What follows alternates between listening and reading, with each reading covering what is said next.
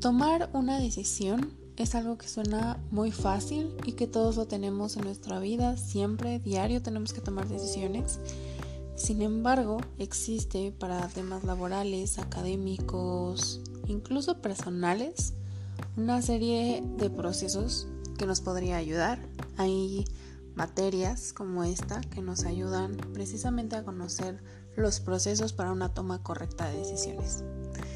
Durante este podcast se tomarán en cuenta factores ya vistos en clase.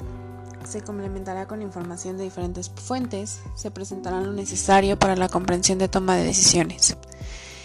Este podcast, para que nos ayuda, nos ayuda a comprender de una mejor manera cómo es que se debe de hacer el proceso para la toma de decisión. Y finalmente, la decisión efectiva.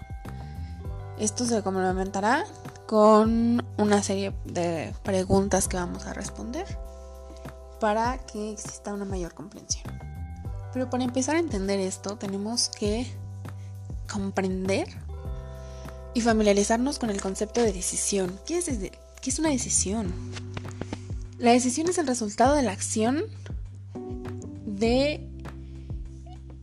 eh, de discernir acerca de las diferentes posibilidades que se pueden tomar ante una situación o problema. Etimológicamente, perdón, viene del latín decidere, indicado de una separación, y caedere, cortar o separar. Esto significa que es luego de evaluar diferentes opciones, se hace un corte de la acción de las propuestas posibles y se opta por una de ellas. Por lo tanto, una decisión es un proceso de elección entre varias posibilidades, ya sea del ámbito que ustedes quieran. Cada día de nuestra vida tomamos diferentes decisiones, incluso al despertarnos.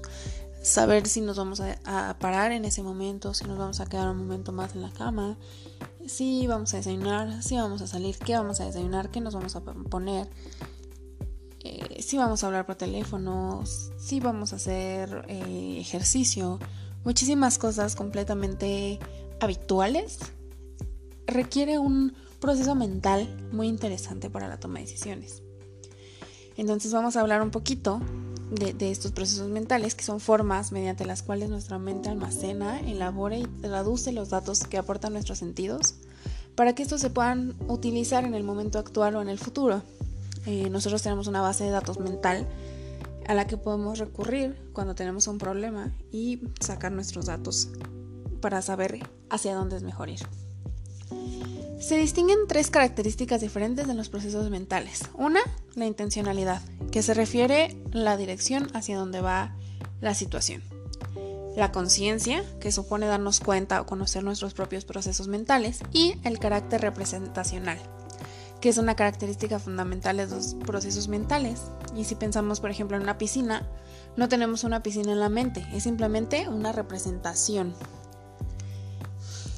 Existen diferentes tipos de procesos mentales. La inteligencia, el aprendizaje, el sentimiento, la emoción, la percepción, la conciencia y la atención. Hay momentos en los que se ocupan todos estos elementos, otros en los que solamente interfiere la emoción o el sentimiento y en otros es meramente consciente e inteligente. La naturaleza de una decisión efectiva.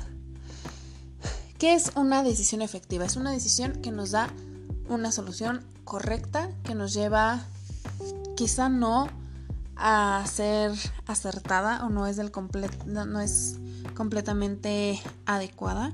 Sin embargo, funciona y funciona de la mejor manera ocupando los mejores elementos. ¿Qué es una decisión efectiva? Es una actividad completamente invisible y que nos enfocamos en algo específico y olvidamos lo que sucede alrededor. Eh, aquí hablando de los procesos mentales un poquito es más, más consciente, más inteligente. Se hace una elaboración de premisas mentalmente, se identifican las alternativas, se evalúa la alternativa en términos de la meta deseada, sin intervenir sentimientos, emociones, únicamente la meta, a dónde vamos y el resultado. Y cuando se hace la elección de una alternativa y se toma la decisión. Aquí em, vamos a entrar un poquito más en, esta cuestión de las preguntas. ¿Sabemos escoger bien nuestras decisiones? No. No, y es completamente sabido que una persona no sabe escoger o, decidir de manera correcta. ¿Por qué? Porque no existe un correcto o un incorrecto. El humano y el ser humano naturalmente está acostumbrado a tomar decisiones por impulso y por emociones y no siempre piensa en las consecuencias. Además, añadiéndole que en una actividad cotidiana no pensamos en el proceso que conlleva una toma de decisiones. Entonces, la mayoría de estas se toma basada en la experiencia, los sentimientos, las emociones, sin pensar en consecuencias.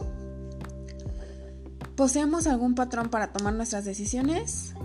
Sí, poseemos intuición y conocimientos previos, es lo que mencionaba de la base de datos a la que recurrimos. Esto permite que de manera natural y automática se tomen las decisiones, pero también existen diferentes modelos para su ayuda a los que podemos recurrir una vez que analizamos tranquilamente el problema. El azar es parte de una decisión Sí, completamente. El azar no es un proceso formal ni consciente. Se caracteriza por tomar una decisión sin previa evaluación de los resultados, pero se toma una decisión y eso significa que es un patrón y que podemos recurrir a ella cuando tomamos decisiones. ¿Es normal guiarse de la intuición para tomar una decisión? Sí. El cerebro trabaja por instintos y el instinto pesa muchísimo más que una percepción. Por lo tanto, si intuimos que algo es de una manera pero vemos de otra, pensará más la intuición. Para concluir, podemos decir que la toma de decisiones es un proceso completamente inherente del ser humano. En esta acción toman partido muchos elementos propios y ajenos, por ejemplo nuestros conocimientos, experiencias, emociones, aunque claro, también interviene mucho la cultura y la actitud que tengamos frente a la incertidumbre, y a esto hay que agregarle el entorno y las fuerzas que pueden influir en cada momento. Por eso es importante que una persona conozca todas las alternativas, el contexto y las opciones para resolver un problema o una situación, una actividad y pueda recurrir a la mejor.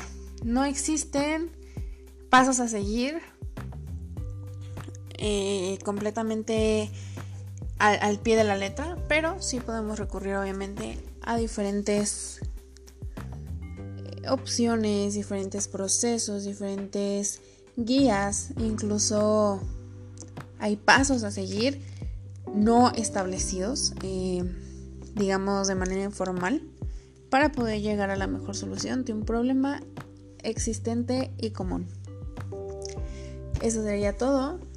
Y pues nada más recordar que la toma de decisiones es algo completamente cotidiano tenemos que saber manejarlo y guiarlo de la mejor manera.